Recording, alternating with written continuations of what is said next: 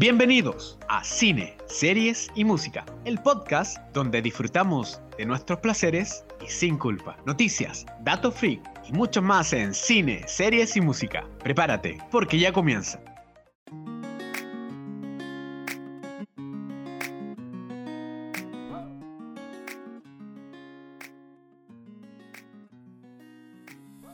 Hola, ¿qué tal amigos? Bienvenidos a una nueva edición de Cine, Series y Música, su podcast favorito donde hablamos de todos nuestros placeres sin culpa alguna. Desde la comuna de San Miguel, lo Pancho Lo Cinepata, desde la comuna de Santiago, mi compañero, mi amigo eh, Ulises Black. Desde la comuna de Santiago aún, por el momento. Aún por el momento, sí, no, y ahí vamos. ¿Ah? ¿Cómo estás? Bien, bien, bien. Todavía bien aquí en Santiago, me queda poquito, eso sí, pero me voy a cambiar de comuna. Vamos que se puede. ¿Ah? vamos, a estar ahí cambiándome de comuna. Así que tengo la, el despelote en la casa. Pero eso no implica que hoy día vamos a seguir eh, hablando de cine y de muy buena de muy buen cine porque eh, hay, hay películas que son buenísimas pero nadie lo tomó en cuenta pero antes de partir con el capítulo tenemos que recordarle que se tienen que estar cuidando tenemos una nueva variante en nuestro país eh, dicen que no es tan complicada, pero aún así hay que mantenerse eh, en precaución y en alerta. Ojo con eso. Seamos responsables, por favor. Está esta variante Omicron eh, presente, ya está en Chile. seamos responsables, nada. Si, si, quiere salir, si quiere irse de paseo, no tiene, no tiene problema en hacerlo, pero tome las precauciones del caso. Se lo, se lo recomendamos. Ya estamos en la última, ya esperamos que esta sea la última fase de la pandemia, podamos empezar una, la nueva normalidad que se decía, podemos empezarlo una vez por todas, pero eso depende de cuánto seamos responsables y cuánto seamos capaces de cuidar. Así que, ojo. Sí, pues hay que cuidarse así que, eh, como dijo una vez Pancho, nadie sobra en este planeta, en este país. Los queremos a todos y que eh, siempre nos estén escuchando y ahí comentando. Así que cuidarse y eh, cada vez que salgan, obviamente, escuchando el capítulo, se regresan para la casa, tienen una hora y ya estarían listos. Y ahí ven también películas con nosotros y todo eso. Así que ya lo saben. Y hoy tenemos capítulo. Y tú me dijiste al inicio del capítulo tenemos que hacer un... Eh, ¿Cómo se llama? ¿Mensaje? No. Ah, autoría, la idea. La idea es de Alexa Wolf también. Así es. Eh, hay que dar los créditos que correspondan, porque todo comenzó eh, hace unos días atrás que estábamos con Alexa Wolf viendo eh, Walkers, una película que comentamos en, los resúmenes del año pasado y en las nominaciones del Oscar, animada, eh, producida por el estudio Cartoon Saloon y distribuida, la encuentran en Apple TV, por si la quieren ver. Eh, la vimos y, nos, y, y, quedamos, yo la había visto, Alexa Wolf estaba viendo por primera vez y quedó impactada con lo buena y hermosa que era su animación y me agarró el pescuezo a preguntarme por qué lo ganó el Oscar. porque lo ganó Soul, lamentablemente, y la. O sea, nos gusta que haya ganado Soul, pero Wolf Walkers merecía su reconocimiento. Y ahí empezamos a elaborar la pauta de este capítulo. Si así como en algún minuto hablamos de los cómics, que, la adaptación de cómics que no eran ni de serie de Marvel, este vez vamos a ver que hay vida más allá en la animación, más allá de Disney, Pixar y Ghibli, que también vamos a repasar el tema de la animación oriental en un momento. Eh, y es a eso lo que nos vamos a dedicar. ¿Por qué? Porque si hacemos un poco de historia, el año 2017, cuando Coco gana el Oscar a la mejor película, esa fue el último año en que una, fue una película de Pixar que ganó de manera indiscutida sin que nadie reclamara. Eh, hemos tenido dos años en que gana Toy Story 4, mejor película animada, y Soul, mejor película animada, ambas de Pixar, pero no es tan unánime la...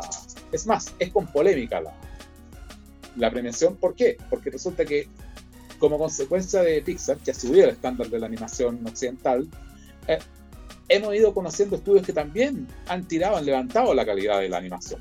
Un poco de eso es más o menos lo que vamos a estar tratando de desarrollar hoy. Sí, han aumentado y hay películas que, eh, y que también lo vamos a estar hablando, que son buenísimas, que no le tomaron el peso, que no tuvieron esa, eh, esa, tensión, porque obviamente tuvieron otras eh, que apacaron su, o opacaron mejor dicho, su, eh, su, su, estela y que la dejaron ahí de lado, y que que al fin y al cabo, uno si las vuelve a mirar, y, te pongo el caso del mundo de Coraline, que si uno la vuelve a mirar, es una película pero maravillosa, que tiene un mensaje de, de familia tan lindo, pero también queda, queda ahí, de paso, como que eh, si no la viste y no le prestaste atención, quedó ahí. Así es. eh, esto pasa porque vienen de estudios que son más pequeños y quizás no tienen todo la- el apoyo eh, industrial que tiene Pixar, que es filial de Disney al fin y al cabo, y, dentro- y, el, y el poder de lobby que tienen también dentro de la, dentro de la academia. Eh, hablamos del Oscar porque es el más, porque el mayor referente que tenemos a la hora de hablar de premiaciones, por supuesto. Eh, recordamos que el Oscar a la animación, a la mejor película animada, surge como categoría recién en el año 2001.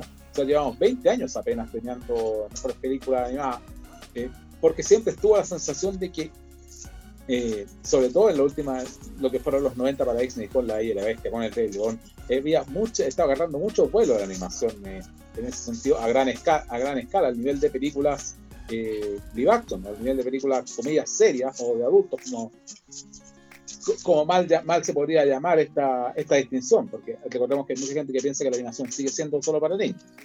Eh, este, se crea esta categoría y mirando las estadísticas, eh, sí, hay un dominio claro de, de Pixar que ha tenido 11 premios en 20 premiaciones. Es una mayoría aplastante, más que incluso Disney, que solamente ha tenido 3 premios, DreamWorks, que ha tenido 2, Ghibli 1, Artman, un estudio inglés de stop motion 1, Sony 1, Nickelodeon 1, y, y así para que vayamos de a poco vayamos dándonos un poco, que, que dándonos cuenta que está este monopolio, pero este monopolio ya no es tan poderoso como, como venía siendo hasta el año 2017. El año 2018 la película que gana el Oscar animado es Into the Spider-Verse, la Spider-Man animada, que es también una película indiscutiblemente buena, que se merecía llevar todos los premios, que es de Sony Pictures. Y esa fue la primera señal de que Pixar no era tan, no es la única que, hace, que puede hacer animación a gran escala. Exacto, no es eh, la única y es maravillosa por lo menos la, la, la Spider-Man que el próximo año ya estaríamos viendo la segunda parte de esta de este, de este, este universo ahí ampliado de Spider-Man. A mí me encanta el chanchito, pero es otra cosa. Eh, ya, pues partamos porque hablábamos, hablábamos cuando estábamos conversando de la compañía Laika. Laika ha generado varias eh, películas eh, de stop motion que eh, son, son maravillosas, son bonitas, pero tú decías, están dejadas de lado porque son una compañía más pequeña. Tiene cerca de 394 empleados hasta el 2015, a, a diferencia de lo que hace Pixar o lo que hace Disney también. Y la fundación es, es- la fundaron en el 2006. Sí, así es. eh, ya el año 2009 esta, esta compañía está tirando su primera película, que es Coraline, eh, basada en la novela del gran Neil Gaiman, eh, y dirigida por Henry Selick, que lo hemos comentado, este caballero, que es el director de Stop Motion, que fue el director de, de la película El extraño mundo de Jack, la, basada en el cuento de Tim Burton. Pueden volver un par de capítulos atrás cuando hablábamos de, de Tim Burton y, y saber más de esa película. Eh, ya había hecho otras películas por su cuenta Selick, y Coraline es la, con la que empieza la historia de, de Laika, esta niñita que no está conforme con la vida que le dan sus papás pero- y descubre una puerta que lo lleva un mundo, la lleva a un mundo paralelo donde es todo lo que siempre soñó de su familia. Los papás la tratan bien, le regalan cosas, la uff, de una manera. Es todo lo que ella siempre soñó, pero se da cuenta que sobre la marcha las cosas no son como. Hay que tener cuidado con lo que se desea en la vida. Porque a lo mejor eso que ella ve como una bendición, a lo mejor no es tan bendición y es, puede ser otra cosa, más bien una pesadilla realidad. Ahí parte la historia de, de Laika, que después tuvo películas como Paranorman, el año 2012, The Box Girls, el año 2014, Cubo y las dos cuerdas, del año 2016, y la última que, que es eh, Missing Link, o Mr. Link, como se estrenó acá.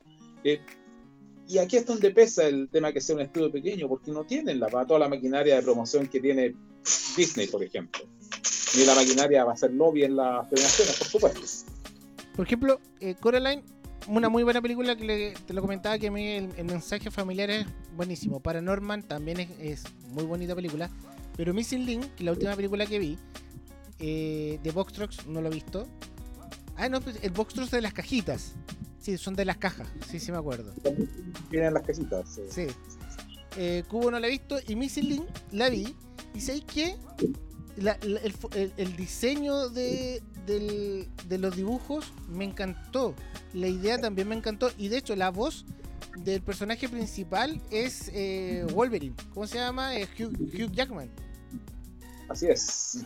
Entonces, fuera de todo, fuera de todo, es una, empresa chiquitita que está empezando, o que ya no está empezando tanto, pero ya, ya por lo menos deja, deja de lado. Y que ya está empezando a tener personas que hacen, eh, que, que son de renombre, son actores de renombre.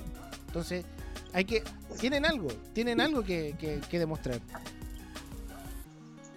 Eh, así es. Eh, decía hace un rato atrás que la gracia de Pixar es que sube el nivel de animación, sube el estándar de las animaciones y nos ha permitido conocer estos estudios más chiquitos que, o si se puede ver estudios chiquitos como Laika, que, que también hacen algo más que, eh, a través de sus películas animadas, algo más que crear personajes que vendan merchandising. si nos ponemos a pensar que hay estudios que trabajan, que, tienen, que tienen su propia rama de animación, como Disney, Pixar, eh, Warner Animated, por ejemplo, eh, Sony Pictures, que fue la que hizo Spider-Man. Eh, y hay estudios asociados a otras compañías como son las alianzas de Illumination con Universal, o Nickelodeon con Paramount, cosas así. pero que hay mucho de ese cine que se, que se dedica más que nada a vender, a hacer películas que, pues, bien o mal que, buenas o malas que salgan, eh, la idea es básicamente vender merchandising, vender, cajitas felices, como, como he dicho en alguna oportunidad. Eh, todos los estudios que han salido, como con la olita que, trae, que trajo Pixar, como Laika, Cartoon Salón, que lo vamos a ver también en más, poquito, un poquito más, eh, son estudios que ya tienen una pretensión mayor que el mero, que el mero marketing, que pretenden contar una historia y mostrar un escenario, mostrar hasta dónde llega la capacidad creativa del ser humano para mostrarte un espectáculo visualmente atractivos, hermosos, que es lo que dentro de su estética de laica es bonito, lo que se puede es un trabajo bonito lo que hacen. Es muy Tim Burton originalmente lo que hacía laica, hay que decirlo. Eh, pero trabajan, quieren hacer algo más que una mera película para vender entrada. Sí, no, sí, sí, sí. Y eso es, eh, eso lo hace entretenido. a mí me gusta. Como digo, he, visto inconscientemente, de hecho, estaba leyendo algo de lo que salía de, de Laika. Muchos, y, ahí puede generar la confusión también eh, para la gente que nos está escuchando, porque eh, la distribución de algunas películas que hace eh, Laika la distribuye Disney. Disney en Latinoamérica, en otro lado lo puede distribuir, hay otro distribuidor y cosas así. Pero en Latinoamérica muchas de las películas distribuye Disney. Pero no es que Laika sea una compañía de Disney. Ojo con eso. Laika es una compañía eh, aparte que genera sus propias películas y que, y que Disney, obviamente, por, la trama, por todo, quizás lo pesca y dice yo que yo te ayudo a distribuirlo para que te llegue y se masifique la, película. Pero no es que sea de Disney. Ojo con eso. Son universos completamente aparte. O sea, Disney puede tener, eh, puede tener la distribución ni siquiera para todo el mundo de, de las películas de Laika, pero nunca va a poner un personaje de Laika en sus parques, o nunca va a poner en sus, eh, en sus colecciones de DVD las películas de Laika, porque son mera, es mera distribución la que hacen, no toman más que, más que agarrar las películas y venderlas en países donde difícilmente llegarían sin la ayuda, sin el oficio de, una compañía grande como es, como es Disney para Laika, o como es Apple TV para Cartoon Saloon. Exacto. Así que no, así que ojo con eso, tienen que estar tienen que estar a eh, generar esa esa diferenciación. Ahí sí.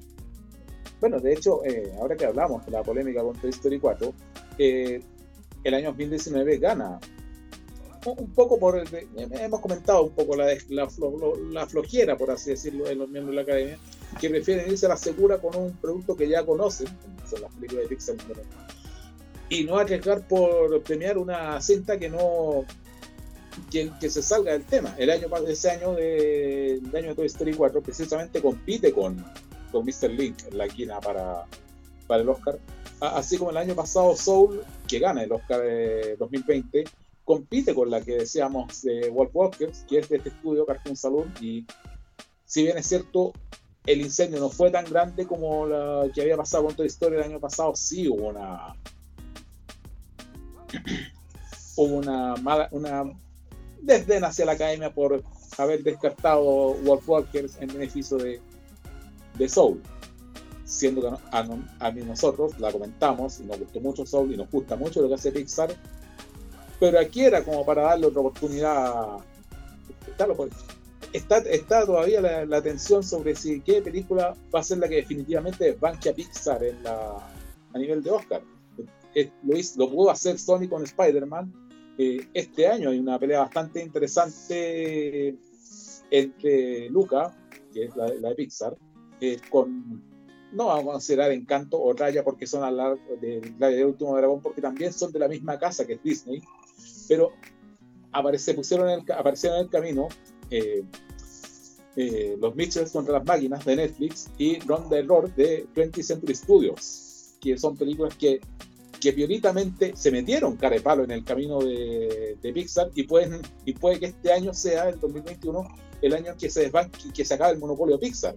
Mucha gente está apostando por eso bueno, hay, que ver porque como siempre hemos dicho, los, eh, las personas que manejan el Oscar eh, o que votan por el Oscar, eh, puede ser que se divida, y, tú lo comentaste una vez, que se dividían las votaciones y que ganaba uno porque no, no votaba, anulaba o cosas así, y al fin y al cabo, por uno o porque se distribuía mucho las votaciones, terminaba ganando uno que no era el favorito. En el caso de Soul nosotros lo comentamos, nosotros hablábamos de Soul y, eh, hicimos un capítulo especial de Soul. Como, dice el Pancho, no es que no nos guste, al contrario, es una película emocionante, bonita. Pero eh, quizás eh, Wolf Walker puede haber sido, como tú dices, una oportunidad distinta, una presentación. Por último, por la innovación, por la forma, por la presentación. ¿Cachai? Pero no, no lo tuvo. Y como también en, el, la que tú decías también en el 2019, que, donde gana Toy Story 4, y que también lo comentamos, Klaus, que también venía muy bien, que era de Netflix, eh, era una película muy bonita que hablaba también del, eh, del viejo Pascuero. Era una forma preciosa de explicarlo todo.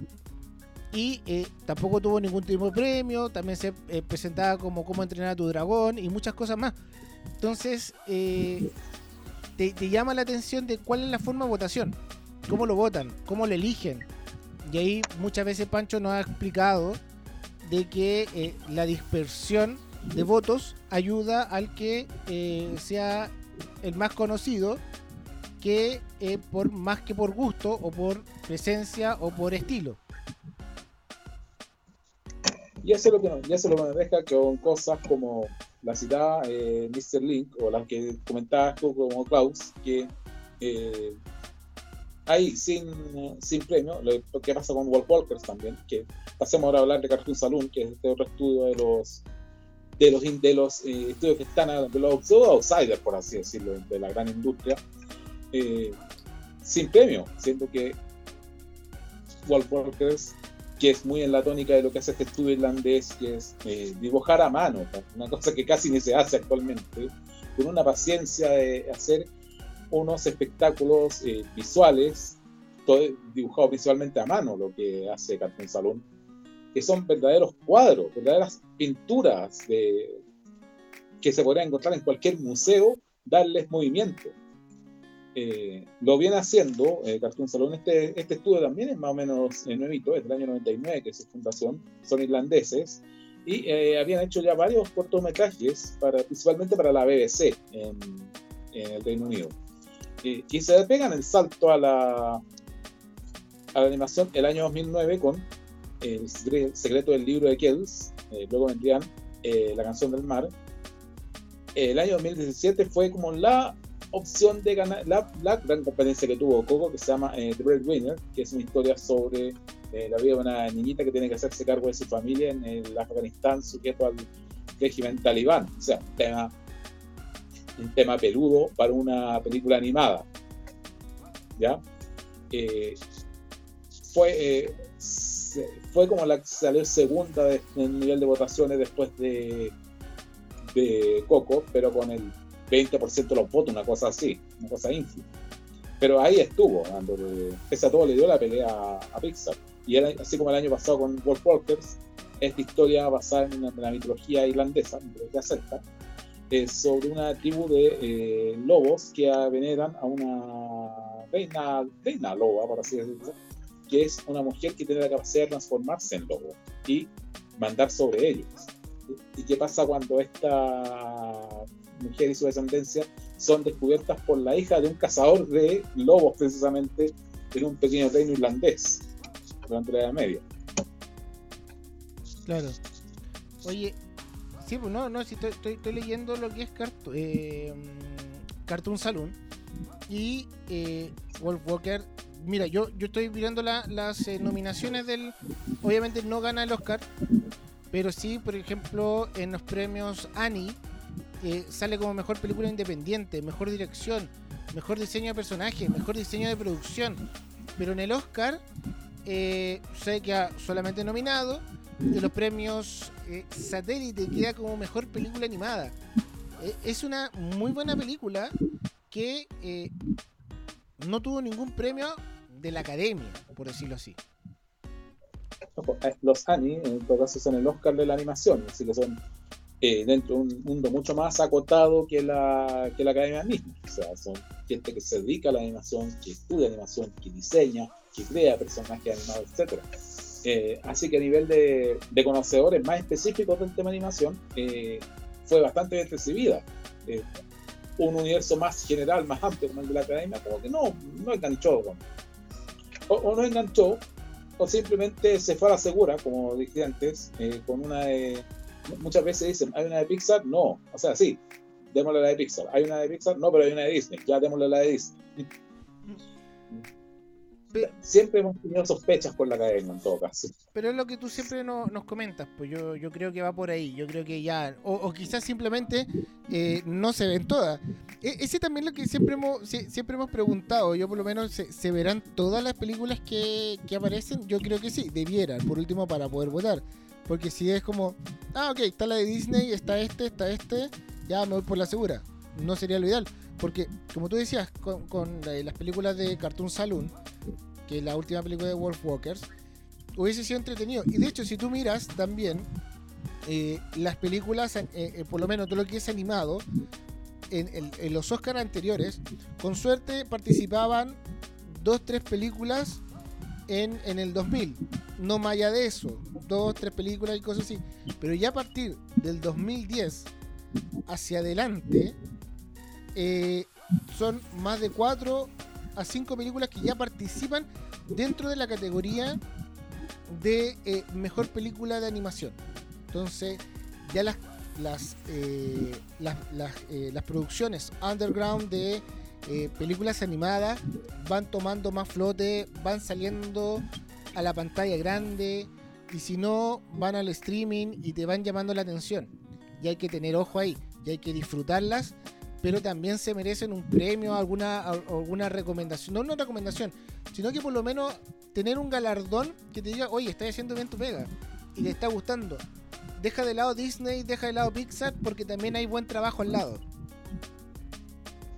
Eh, así es, porque así es el caso de, ya, saliendo un poco de lo que hace Cartoon Saloon y, Laika, eh, están los demás estudios de, animación que eh, dijimos Illumination y dijimos Nickelodeon y dijimos Blue Sky, pero también hay que reconocer que si nos vamos atrás en la historia del Oscar animado, DreamWorks partió eh, su primera película que hicieron animada, DreamWorks Animation, que Shrek, gana el, el primer Oscar a mejor película animada, lo gana precisamente en el estudio de DreamWorks, y uno pensaba que, wow, buen, buena manera de comenzar eh, su carrera, eh, el estudio animado de DreamWorks.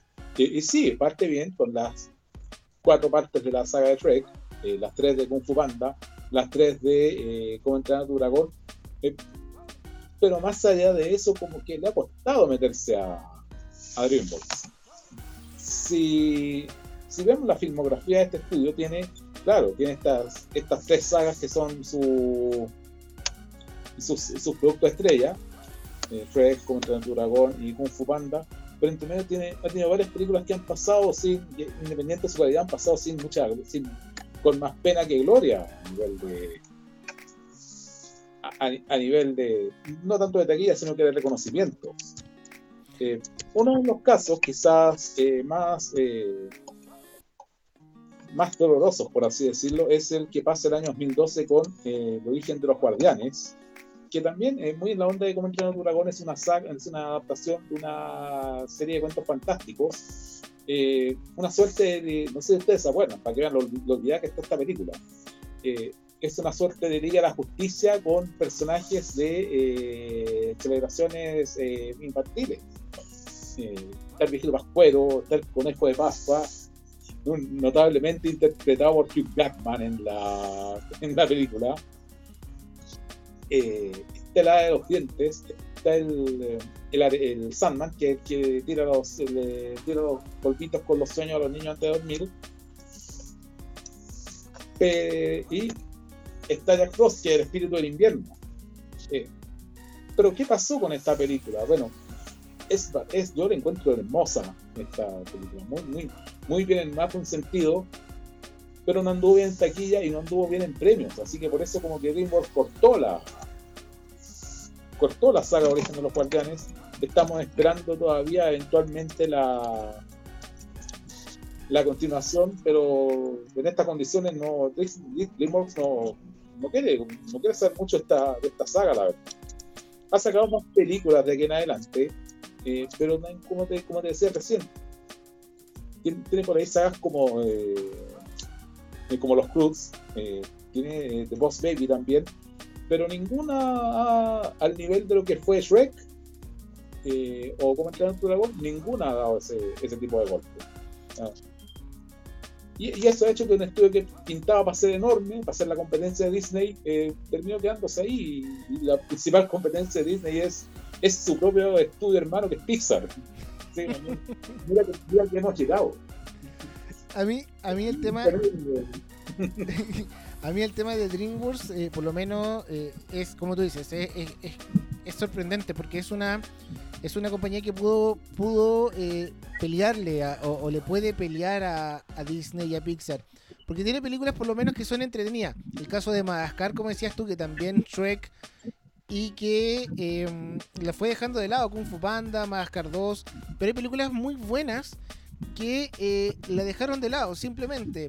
Es el caso de eh, Ants, que perfectamente que salió en el 98 y que podía haber hecho eh, una buena parte. Caminos al Dorado también es una muy entretenida película que a mí me fascina. Pero ahí quedó, queda en eso, queda como en el recuerdo. Espanta Tiburones con Will Smith, que también es una muy buena película. Pero el caso de El origen de los guardianes es una de esas películas que si tú me dijeras, ya, te voy, a, confesar algo, yo no soy mucho de ver películas navideñas, ni tampoco soy eh, gran fanático de la Navidad. Pero el origen de los guardianes, a mí me encanta la película por el mensaje, por la historia, por el diseño de los dibujos animados. E, e, esa, esa película seria, pero que también te tira una, eh, un humor ahí con, el juego del, conejo, con ese conejo malo, que, o, ver a un Santa Claus tatuado, que también es sorprendente pero entretenido porque estáis viendo otra visión, estáis viendo otra cosa. Y, te hace, te hace eh, tus ideas de, de, ver ese Santa Claus viejo, regordete, rojo, con una barba larga, y ver a un Santa Claus no tan regordete, sino que maceteado, con tatuaje, que tiene poderes y que más encima defiende todo, porque llega el coco eh, que, te, que, te, quiere destruir todos los eh, eh, todas las festividades, es impagable. Ver a Santa Claus pelear es impagable. Y es una idea muy buena que se perdió. Y de verdad que se perdió porque tenía, le daba para una segunda parte, para quizás para una tercera. Pero no está. Yo la sigo esperando. Mm mira, una señal clara de que, de que algo le pasó a DreamWorks, que se, como que se estancó en el camino, es que el año 2016 uno de sus socios fundadores, que es Steven Spielberg, hace una película animada para Disney, que es eh, El buen amigo gigante, película que además debe anotarse como uno de los pocos fracasos tanto de Disney como de Spielberg, porque no la pescó nadie, que yo sepa. no es, eh, no es la primera película, en todo caso, animada que hacía Spielberg, sino que ya había hecho el año 2011, eh, producida por Peter Jackson, eh, Tintín y el secreto del unicornio. Oh, qué buena película. Esa es una de las películas que de verdad me duele que haya pasado así. Después tuvo, tuvo una taquilla, tuvo una recepción, pero como que también quedó ahí, cortada la, eh, cortada la, la, eventual franquicia que podría, que podría haber salido de ahí. Bueno, supongo que nuestros amigos eh, comiqueros conocen al personaje de Tintín, que es este reportero de viaje francés de la época, de esa época que está entre la Primera y la Segunda Guerra Mundial, más o menos. Eh, que se embarca normalmente en aventuras en búsquedas de tesoros, eh, de resolver misterios, resolver crímenes que terminan llevándolo a, muy a la Indiana Jones a buscar eh, pistas en lugares, eh, tesoros escondidos, ciudades perdidas. Eh. Hay una historia que transcurre incluso aquí en eh, de Tintín, que transcurre aquí en Machu Picchu, eh, que es el Templo del Sol. lo lleva al África, lo lleva al oeste, en fin estaba la historia, esta historia es una suerte de historia de origen de Tintín, la primera aventura que tiene con su amigo el Capitán Haddock, que en la búsqueda de un, del tesoro familiar de, la, de, este, de, de, este capitán que lo había perdido su, su tatarabuelo muchos años antes cuando, era, cuando existía la piratería, eh, aplicando eh, CGI con captura de movimiento. Ahí está nuestro buen amigo Andy Serkis, el rey de la captura de movimiento prestándole su cuerpo a Haddock, pero también quedó quedó ahí, nunca más le retomaron la retomaron la, la historia. Claro, para alguien como Spielberg, que este tipo de, que le encanta hacer este tipo de experimentos. Oye, es una muy buena película, como tú dices, deja, deja, el, deja en el olvido esta película. Ahora, si la gente así como que te dijera, oye, eh, yo nunca la he visto, véanla, de verdad que sí, es una película que eh, que por, el tema, por el diseño, de verdad que es muy buena. La, la, imagen, todo. Y, y, que te dejen el olvido, como tú dices, duele. Duele porque te engancháis la película. Tiene acción, tiene humor, tiene eh, una buena historia. Está todo ordenadito. Y que no tenga también una segunda parte, porque también te da para una segunda parte. Para una y para generar una saga completa. Recordemos que tú decías muy bien, el tema de los cómics Ok, sale Tintín en los cómics y todo. También hay una serie animada de Tintín. El que daba por, creo que lo daba Nickelodeon o lo daba Fox Kids. Uno de los dos. Y tenía la serie animada. O, o lo daba Cartoon Network. Por ahí estaba. Tenía la serie animada que era muy buena porque tenía ahí toda la historia con los eh, investigadores, con los, eh, sí, pues los investigadores, los policías que eran, tenía ahí a Haddock. Hernández estos caballeros, no sé si eran hermanos o qué, pero eran, uno, uno se decía la frase, empezaba la frase la terminaba el otro, eh, se movían al mismo tiempo, tenían las mismas torpezas, de, el recurso cómico de este pero que era un recurso cómico que costaba. Y sí, pues esta serie animada que, que daba Cartoon Network, eran, la, eran adaptaciones eh, de, la, de las 800 mil novelas gráficas que salieron de, de Tintín, digamos novelas gráficas más que nada, más, más que novelas gráficas álbumes, que como les contábamos con, Asterix, que pasaba que se hacía de misma forma la página dominical, que era una página entera dedicada al personaje, y que después se recopilaban en tomos que contaban la historia completa.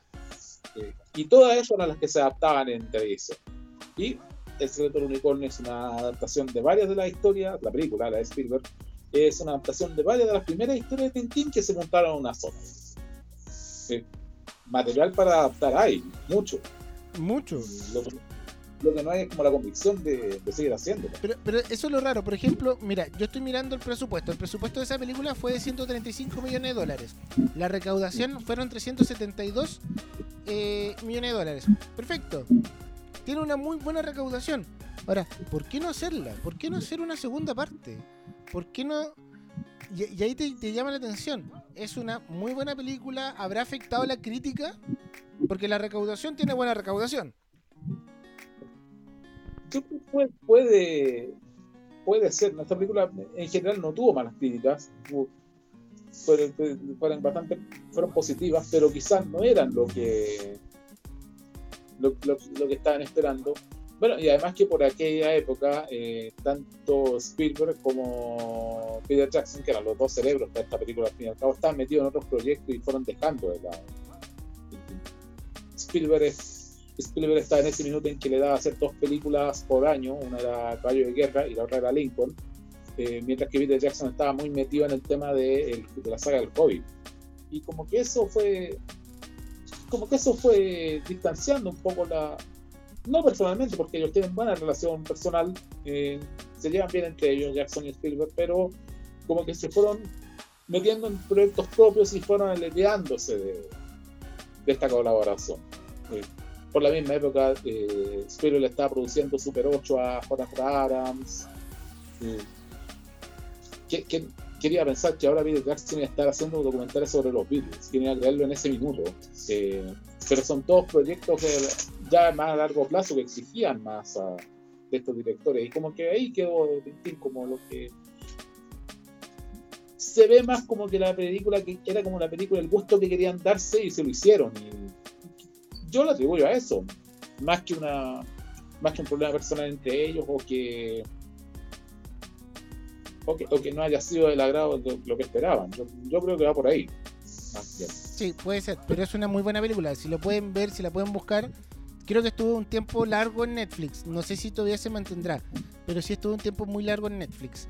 Y es buenísima, véanla. Eh, Milu es el personaje también, el perrito también, me encanta. Me encanta Milu. Eh, se las dejo ahí, el perrito. ¿ah? Oye, eh, dentro de todo, esta película igual ganó Globos de Oro como mejor película de animación y en Oscar estuvo nominada como mejor banda sonora. Y eso también es muy bueno.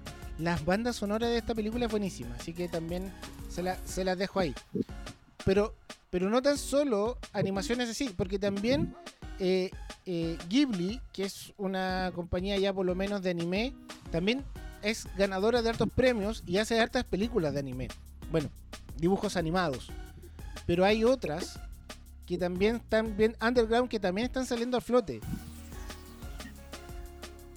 para que nos pongamos en contexto, eh, si hay un gran estudio, si ha habido un gran estudio de animación eh, japonesa, animación oriental, es Ghibli, que es este fundado por eh, Don eh, Hayao Miyazaki. dentro de todo el negocio de la animación japonesa, no, no lo vamos a descubrir ahora, son muchas las series y, y películas de animación que se hacen en Japón al año, para que vean el gigantesco mercado que tiene la animación japonesa eh, tanto dentro como fuera del, del país del sol naciente, como le, gusta decirle a, Japón. Bueno, eh, dentro de toda la industria que hay, tenemos que está Toei Animation, que es la que hace la mayoría de series para televisión, y está este estudio que es Ghibli, eh, creado, fundado por Don Hayao Miyazaki, uno de los desde, desde que prácticamente se pudo hacer de animación a nivel masivo que que está haciendo películas este caballero. Eh, se, está, retirándose ya de como director, sin embargo, él sigue como dirigiendo todo lo que es eh, el estudio mismo Ghibli. Son muchas las películas que tiene este estudio, como para resumirlas ahora. Eh, el asunto es que sido toda la trascendencia. Por ejemplo, Totoro es una, mi vecino Totoro, que es como la, obra clásica de, eh, de este estudio está también, eh, no tengo el nombre, pero eh, Kiki de David Service tiene una historia de una brujita que tiene que hace una especie de Uber Eats eh, de la antigüedad. No, sí, hablar de Ghibli es estar para horas hablando de películas que son todas buenas, todas visualmente hermosas, todas que te emocionan mucho. Es más o menos, más o menos lo que es eh, Pixar, pero en, pero en la versión oriental y hecha más. Claro, está el viaje de Shihiro, el, castillo ambulante, la princesa Mononoke. Eh, uh. ¿Qué más? Ah, el aprendiz de bruja, algo así se llama aprendiz de bruja, aprendiz de bruja, no sé, no me acuerdo. Pero está, algo así. Pero, pero gran, parte de todas las películas, si la quieren ver, están en Netflix que tuvo, un acuerdo con Netflix y Ghibli. Para que vean, para que hagan una idea de la importancia de, eh, de, Ghibli, de Ghibli, la influencia que ha tenido eh, a nivel eh, mundial de animación, 1985, aquí lo tengo, la fecha de fundación de Ghibli. para que sus primeras películas son El Castillo en el Cielo, del, mismo Miyazaki, Mi vecino Totoro de, del año 88, eh, también, de, también de Miyazaki. Eh, su momento más glorioso de.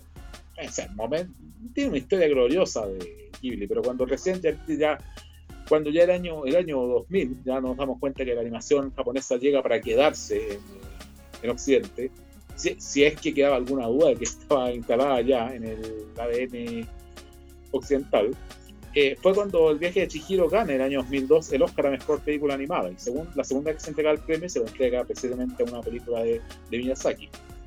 Eh, uno puede pensar que toda la animación japonesa de, de mayor estándar es solamente la que hace Ghibli, y no, porque los últimos años, así como le ha salido competencia Pixar, por cierto, paréntesis, Totoro aparece en Toy Story 3 para que vean a dónde sea la influencia de, Ghibli. Eso no es digo. Para que vean la influencia de. que el mismo efecto que ha tenido Pixar en la animación de alto nivel, también hay otro director que tiene su estudio, que es como la competencia que le ha salido a, a Ghibli, que es este caballero que se llama Mamuro Hosoda. ¿Ya? Que en los últimos años es un. Es un eh, no, hay, no hay del mismo palo, dicen. Mamoru Hosoda trabajaba en Ghibli, era animador de Ghibli y que eh, después, durante los años, durante el 2000, sobre todo la, la década del 2010, abre su propio estudio y se está, y se está haciendo popular a nivel internacional, está ganando está ganando mucho el espacio que tenía Ghibli, lo está obligando a compartir el espacio, por así decirlo, con, con el estudio Ghibli. Bueno, las primeras películas de Hosoda, de su estudio, eran, eh, por ejemplo, las, la, versiones OVA de Digimon, la serie de Digimon, eh, otro OVA de One Piece, en el año 2005, pero esas fueron las películas que para, para ir ganando experiencia, ganando contactos, en fin. El año 2006 empieza ya con películas propias como La chica que saltaba a través del tiempo, Summer Wars, el año 2009, y el 2012 empieza ya a, sentirse bien fuerte lo que hace Josoda con eh, Los Niños Lobo, una película que decirle maravillosa es quedarse corto. Yo, yo no he visto Los Niños Lobo, pero sí vi El Niño y la Bestia. La siguiente Josué. Sí, yo esa sí la vi. Esa sí la vi. voy, a, voy a buscar los niños lobos, pero sí vi El niño y la bestia. Y la verdad que la película también es, muy bonita. Es eh, la, la, gráfica es bacán. La, la historia también es bien, entretenida. Eh, el año 2018 llegan a, al Oscar con eh, Mirai, mi hermana pequeña, que es eh, que llega, es nominada al Oscar, lo sabemos que lo gana Spider-Man, pero también es una película que se sintió, se dejó sentir, e hizo, digamos que le dio peleas a, a Spider-Man. Eh, lo que pasa es que Spider-Man Into the Spider-Verse en ese año era un huracán que no paraba a nadie, no lo pudo parar Pixar con Los Increíbles 2, eh, nada lo podía parar en ese minuto. Eh, y, ella, y estamos esperando, eh, ya se estrenó en Japón, pero eh, aquí Chile debería llegar en principios de año, del próximo año, que se llama Bell, que es de este mismo estudio de, de Mamoru Hosoda. como para que vean que se está equilibrando, el equilibrio no solamente está pasando en Occidente, sino que en Oriente también. A, nivel de estudios. Sí, y también, y también bueno, esa película, como tú decías, la vamos a tener que esperar hasta el próximo año, por lo menos. Ya, ya difícil que llegue, aunque en el capítulo anterior hablábamos de que eh, el cine está tratando de tirar cualquier tipo de película. Ahora, eh, en, hubo un tiempo que eh, Cine Hoyts, Cachén Cachén, no, no es por. no tenemos ningún auspicio con ellos. Ojalá que algún día nos no, tomen en cuenta y nos inviten también a los estrenos de la película. Esperamos entradas para ir a ver a Spider, Spider-Man. Si sabemos que hacemos spoiler, pero vamos a intentar no hacerlo. Eh, tiraban tiraban eh, películas de películas de Japón, películas animadas japonesas. Y, eh, y ahí llegó la pandemia y la dejaron de lado, dejaron de tirar estas películas animadas y, sería bueno y de verdad que estas películas de underground de dibujos animados japonesas son buenísimas y que, y que volvieran a estar en el cine. Por lo menos, aunque sea un cine, aunque sea una sala pequeña, pero debieran volver a estar porque son buenísimas. No, o sea, más ganas de ver películas más, animación de la que hace Ghibli, por ejemplo. Eh, el cuento de la princesa Kaguya, por ejemplo, que es del año 2013, eh, pero aquí se estrenó el año... Eh, el problema es que la animación japonesa sigue siendo un poquito de nicho en Occidente, o acá en Sudamérica por lo menos. ¿Qué, ¿A qué me refiero con esto? Que es un grupo de, un público muy específico todavía. No se pega el salto de lo que, como lo que hizo de lo que hace Pixar, por, ejemplo, por volver al, al ejemplo, no, no podemos evitar hablar de Pixar para cuando hablamos de animación, que se sale de un tipo de público y empieza a captar públicos que normalmente no pescaban los dibujos animados.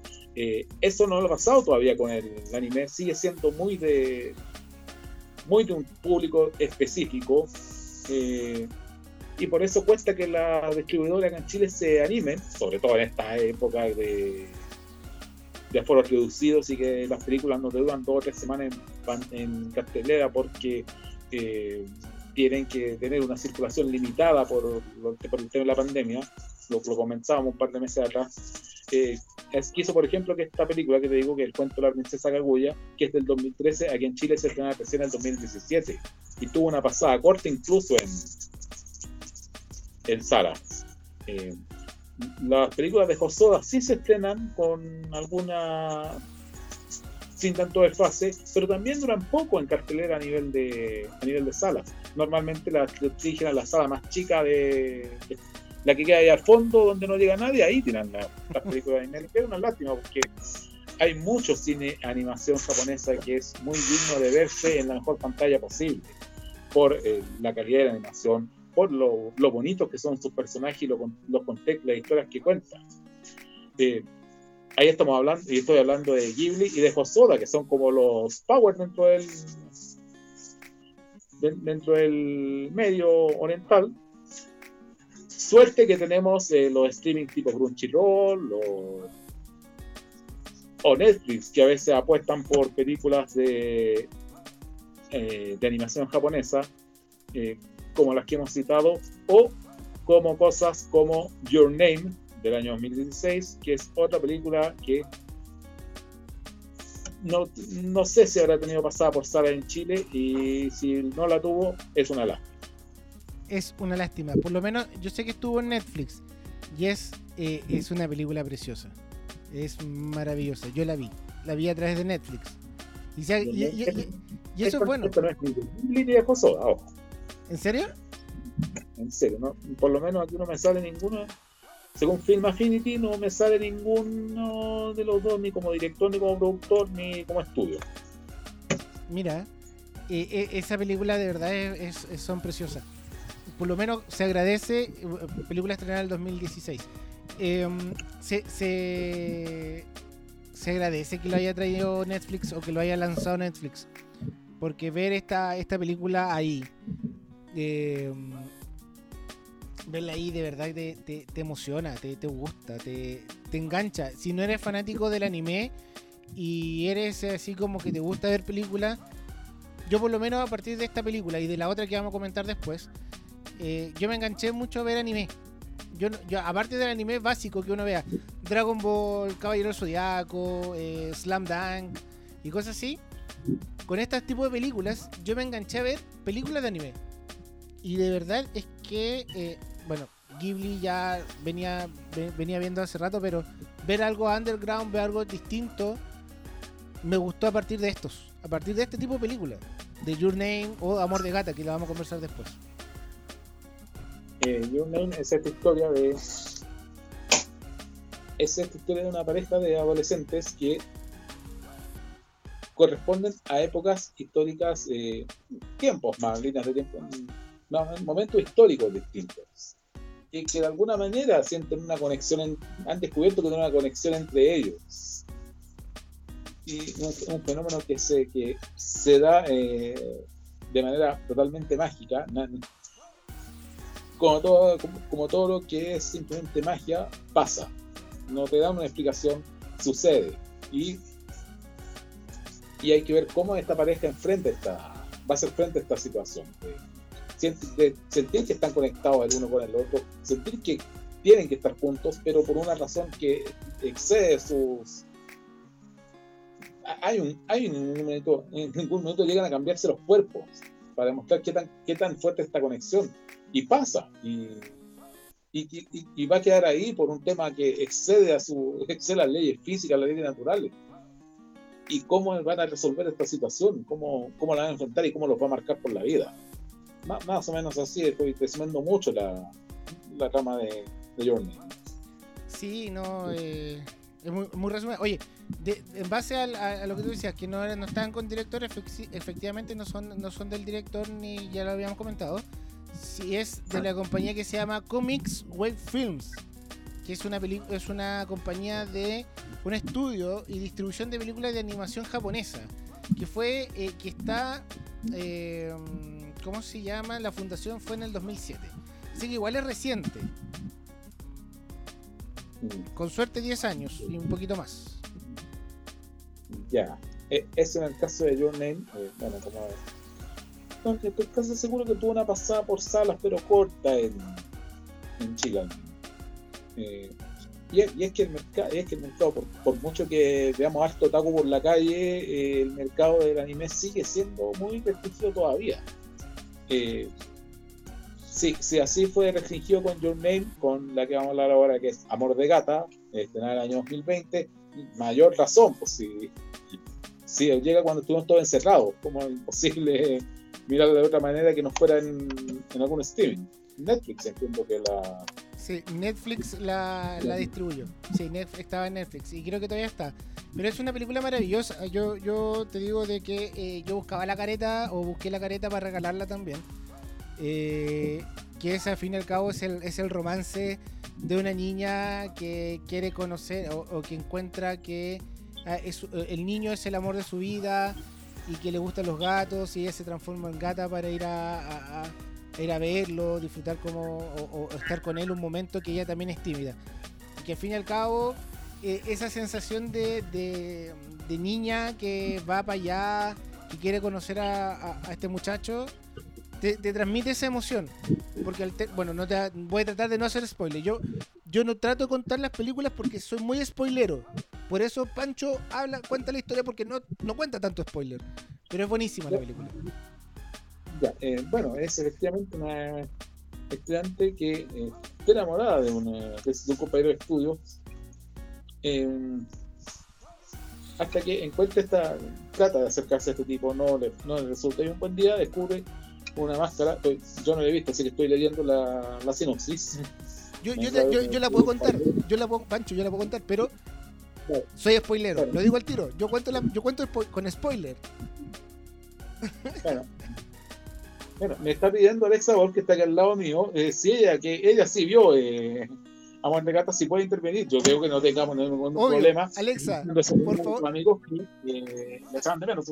Alexa, Por, hola, Alexa, oye, yo, yo la puedo contar, pero yo, yo no quiero hacer spoiler. Yo soy bien spoilero, insisto voy a tratar de no hacer spoiler porque yo también como que tiendo a spoiler, pero creo que ya armé más o menos en mi cabeza. Bueno, básicamente Amor de Gata es la historia de dos chicos que eh, van a la misma escuela y ella está enamorada de él, pero él es muy introvertido al, al, al extremo de que muchos piensan de que es como medio autista porque no habla con nadie, no tiene ninguna relación con nadie, y esta chica es muy tímida. Hasta que un día se encuentra un vendedor que le ofrece una máscara para poder hacer las cosas que, que no podría hacer como humano, se transforma en gato y gracias a eso puede conocer el por qué este chico es como es.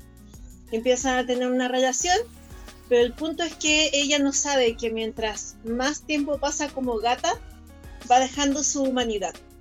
Entonces, eh, ocurre una serie de acontecimientos que hacen que ella tenga que volver a ser humana después de, eh, ser mucho tiempo gata y eh, intercambiar cuerpos con la gata de la casa. Es decir, ella se transforma en gato y la gata de la casa se transforma en ella. Entonces tienen que solucionar todos estos enredos y entre medio eh, pedirle ayuda al chiquillo.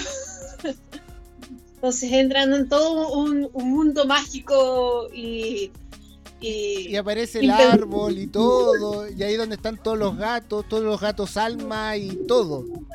orientales. Porque es como hay mundos mucho más allá de. eh, hay un escritor que tiene un, un podcast que es muy amigo aquí de Cinepata que dice: eh, eh, hay muchos mundos y todos están en este. Entonces es como lo mismo. Hay muchos mundos, pero todos están en este. Es como un multiverso, pero al mismo tiempo no lo es. Porque en realidad son como líneas paralelas que comparten un espacio, pero solamente que no lo sabemos. A mí me gustó mucho esta película. Yo al principio pensé que era de Ghibli. Después me enteré que no era de Ghibli. Y eh, vi una de Ghibli que también es de gatos. Y no me gustó tanto. Entonces yo dije, oh, hay, hay un estudio que, puedo- que me hizo parecer que era Ghibli. Y lo mismo lo de los niños lobos, por favor vean los niños lobos. Eh, con un paquete de grande de pañuelos. Porque eh, especialmente para los que son eh, papás de hace poco, es eh, así, pero van, van a reírse, van a llorar, pero principalmente les va a ayudar a, ver cómo es la evolución de los hijos. A través de los ojos de esta historia que es más normal de lo que uno pensaría.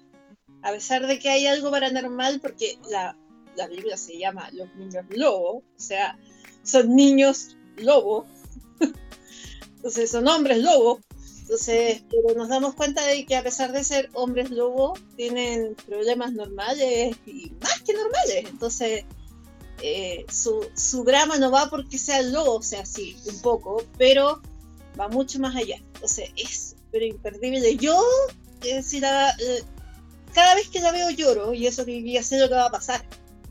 Entonces, pero lloro de emoción.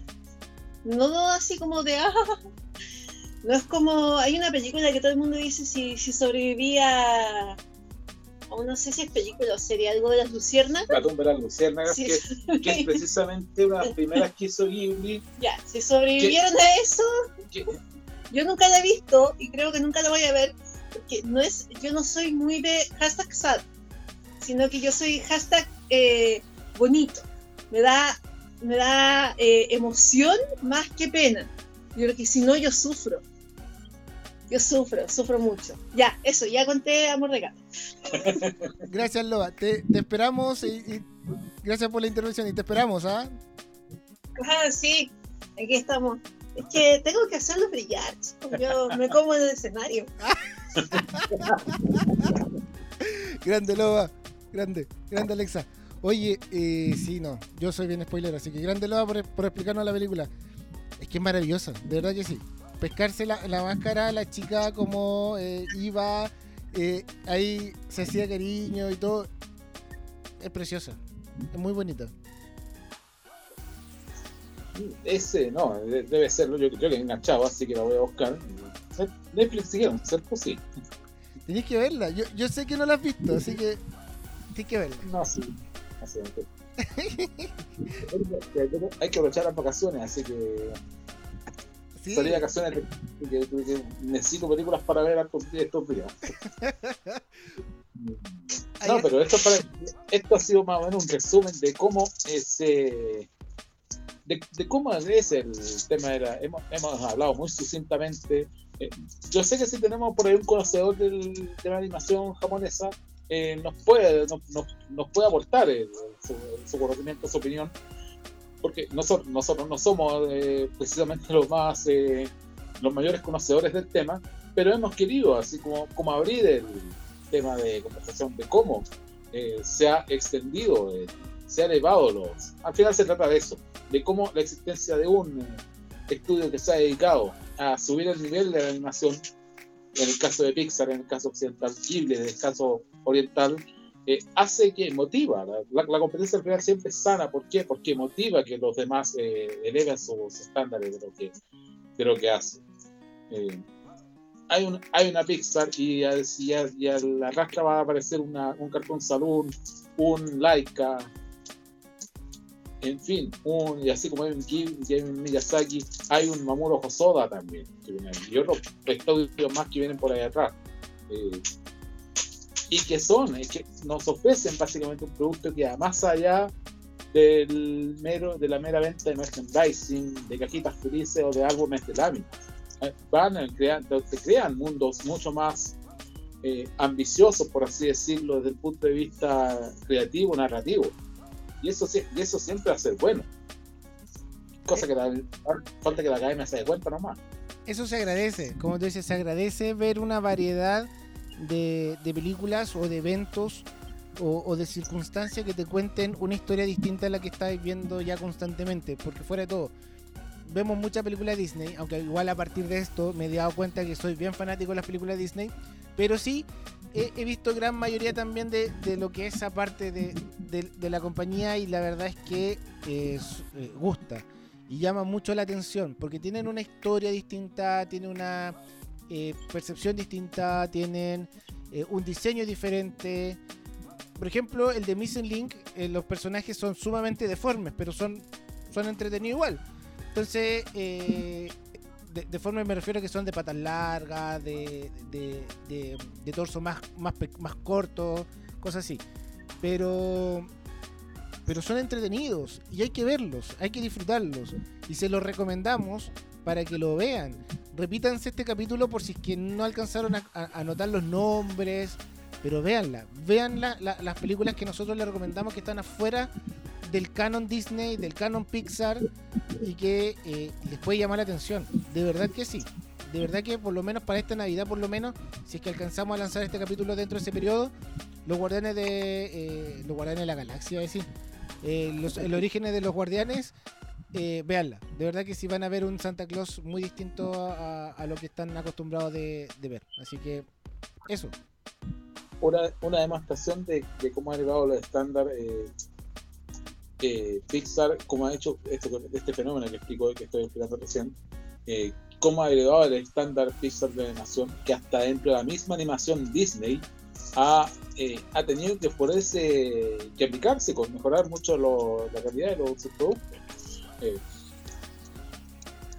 eh, ¿Alguien se acuerda de las películas que hacía Disney antes de que de la explosión de Pixar que a mediados de los 2000? La verdad no. Son, o sea, sí tuvimos la época de oro que fueron los 90 para Disney con Aladdin, La Sirenita, eh, La Bella y la Bestia, El Rey León, Pocahontas y Mulan, que fue como esa fue como la una una de, una de las grandes épocas de Disney, pero de ahí en adelante como que se pierden. Eso claro, tenía cosas como Tarzán, como Tierra de Osos, pero que no tenían el mismo el mismo power que las anteriores. Y ¿qué pasa? Aparece Pixar, eh, explota Pixar, viene buscando Nemo, vienen Los Increíbles, eh, y la misma Disney empieza a mejorar la, su, su producción. Eh, empezamos a ver cosas como Bolt, como La Princesa del Sapo, empieza ¿Con quién nos encontramos? Con eh, Rafael Demorador, eh, con eh, la, la, lista de las películas por año, con Moana, con Zootopia, eh, con el.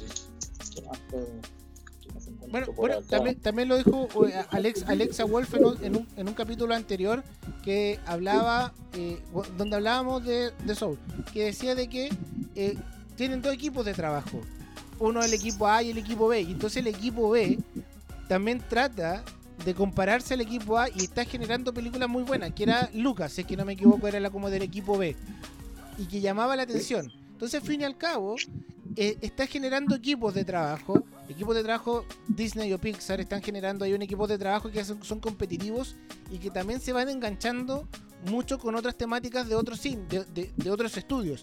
Y esos estudios hacen revolotear todo el, eh, todo el universo normal que ya hemos visto. Entonces igual, igual genera la competencia y es lo que tú estás comentando, que genera la competencia y que es sana y que va, y que va mejorando Disney y que te va generando la historia. Pero siempre a partir de una competencia de que otro tipo se arriesga a hacer algo de la compañía, al fin y cabo, una compañía que no tiene nada que perder. No sé, un Dream, ya, ya no es tanto un DreamWorks, pero por ejemplo, una compañía chica, eh, una Laika, que no tiene nada que perder en hacer un Missing Link o quizás otra película, eh, no tiene nada que perder. Al contrario, puede ganar mucho. Total, es una compañía muy pequeñita. Por supuesto. Por supuesto, al final, que haya un estudio que, que suba el estándar va a terminar haciendo que todos los demás lo suban con, con ellos. Por cierto, eh, eh, es cierto, vamos a tener siempre la, la preeminencia de Disney Pixar en nivel de, de, premiaciones. Tanto que Alexa Wolf me sopla recién que ah, Disney y Pixar son como las hermanas Williams en el tenis. Eh, por cierto, si no han visto King Richard, veanla. Nos va a gustar harto. Con Will Smith. Eh, pero es así, tenemos esta preeminencia Disney Pixar que es respetable. Está bien que hagan, lo hemos dicho al principio, está bien que hagan cosas buenas, está bien, nos encanta lo que hacen. Eh, pero nos demuestra que además hay todos los estudios que están alrededor, eh, Laika, eh, Cartoon Saloon, eh, Ghibli, Mamuro Hosoda, todo eso, que hay una animación que quiere subir los estándares. Basta que une, que apareció un estudio que empieza a subir la calidad del producto y todos los demás van a ir a la siga. La mayoría, por lo menos. Y eso siempre va a ser bueno para, para la industria porque va a haber una variedad de productos que, producciones más que productos que, que, que ofrecer y el público va a tener muchas cosas más eh, que ver aparte de las típicas sagas que venden álbumes de monitos. hace rato hay harto más en, eh, la animación que los Minions, por así decirlo.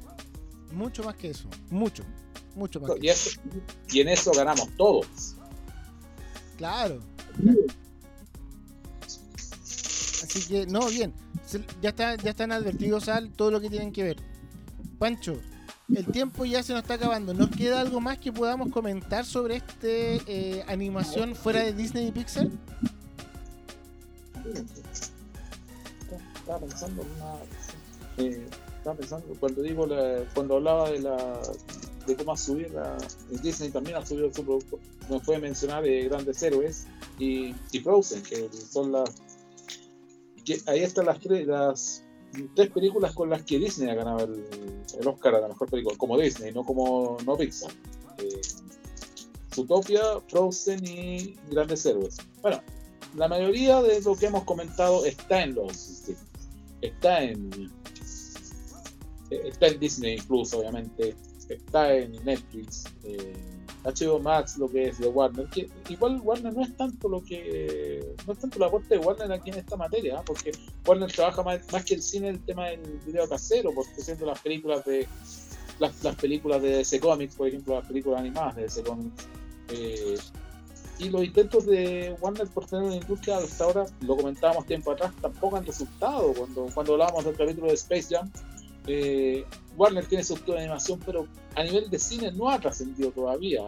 Quiere hacer su universo cohesionado de Warner, de Looney Tunes, más Hanna Barbera, más eh, todas las otras franquicias chicas, pero todavía no le, no, no le resulta.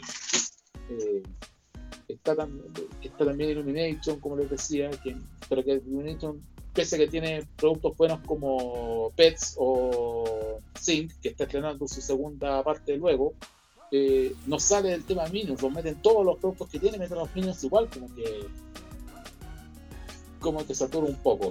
Eh, ¿Puedo decir algo más? Obvio, obvio. Este, este, es su casa, Loba, este es su casa. no, que eh, algo que yo sí, yo soy, no, no me definiría otaku, porque no he visto un millón de anime que se supone que hay que ver para considerarse otaku. Pero sí veo, veo mucho anime, sí tengo Crunchyroll, me encanta y está dentro de las cosas que veo. Your Name tuvo un, una forma, porque no es de ningún estudio que sea ultra conocido, pero Your Name fue un batatazo. Y es porque tomaron una fórmula que es la fórmula que ocupan en Corea, pero que es más conocida ahora por Corea, pero que lo tienen mucho en Japón, que es el, el J-Pop que es lo mismo que el K-pop, pero de Japón, que la banda sonora de Your Name la hizo un grupo muy famoso de J-pop. Entonces, primero lanzaron la banda sonora a nivel mundial. Entonces empezó a circular la canción que te evocaba mucho a viene esta película, viene esta película, viene esta película, y mira la canción que tiene, que es una canción que te para los pelos. Y la canción era el trailer. Te mostraba, era como el trailer de la película. Entonces cuando llegó finalmente la película, eh, todo el mundo ya estaba con un hype impresionante y por eso todo el mundo eh, tiene eh, en la mente así como de dónde salió este, esta película, de dónde salió este estudio, de dónde salió todo esto y por qué todo es tan perfecto. Y es porque tomaron esta industria del J-Pop, tomaron todo lo que saben de la animación, del anime, y lo unieron para hacer una película.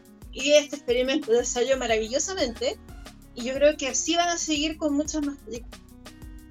Eso es el misterio de Your Name. Gladwin se llama la banda que hizo la, el soundtrack de, de, Your Name. Por si la quieren Spotify. Buena. Muy, muy ¿Qué más? Podríamos alargarnos, pero yo creo que el tiempo es un poquito. Ya, ya es un poquito. Es mi aporte. Ya, ya iremos sacando. Eh, esto da para, da para conversar Arturo. Yo pensé que íbamos a conversar menos en todo caso y mira hasta dónde hemos llegado ya. La industria finalmente siempre se va a inclinar a las cosas que rompen los esquemas.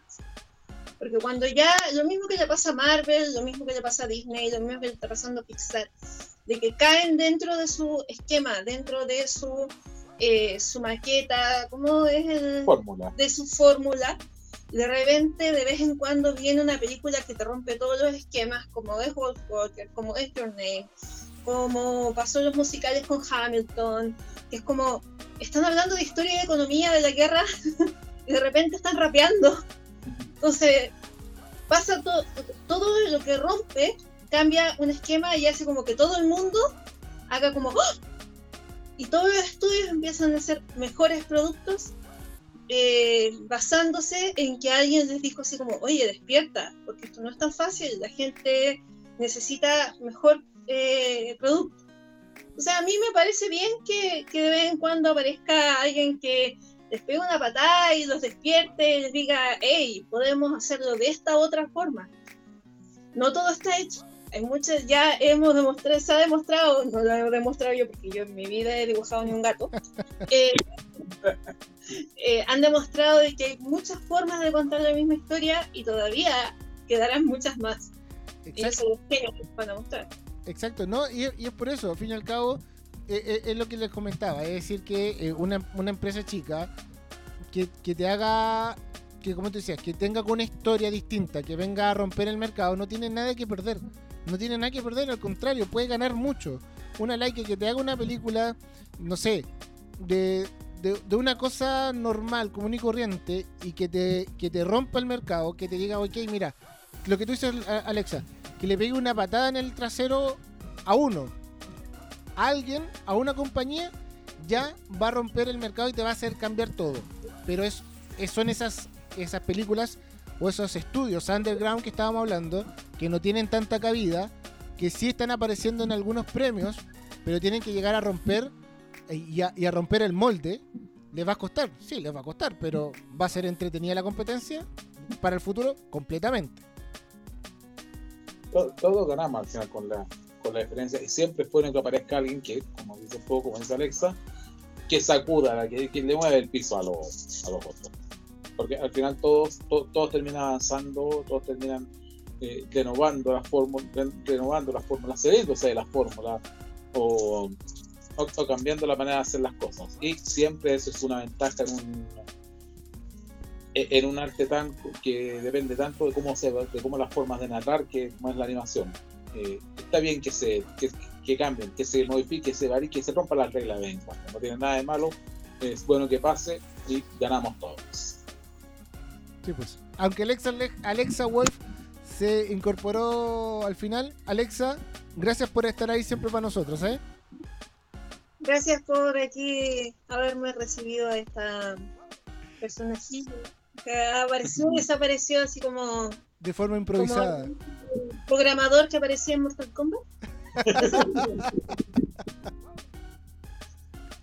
Ese como, te falta el. ah, ya. Gracias Alexa por estar ahí siempre para nosotros. Muchas, muchas gracias. Chiquillos, por siempre hacer programas tan entretenidos. Vale. Pancho, nos juntamos en una otra ocasión porque ahí vamos a estar eh, eh, conversando con la gente, hablando más de cine, series y música en este podcast como siempre. Siempre conversando, siempre compartiendo y siempre aprendiendo y enseñando lo que, compartiendo lo que conocemos y esperando sus comentarios también. Eh, como, dije antes, nosotros no somos expertos en animación japonesa, así que si alguien conoce que quiere aportar a lo que hemos conversado, adelante, tiene nuestras redes sociales y es una retroalimentación que a todos nos conviene. Así que un abrazo a todos, se me cuidan, se me portan bien y nos escuchamos en otro capítulo. Un abrazo Pancho, un abrazo Alexa, cuídense. Cuídense, nos vemos. Termina un episodio de Cine, Series y Música. Hasta la próxima.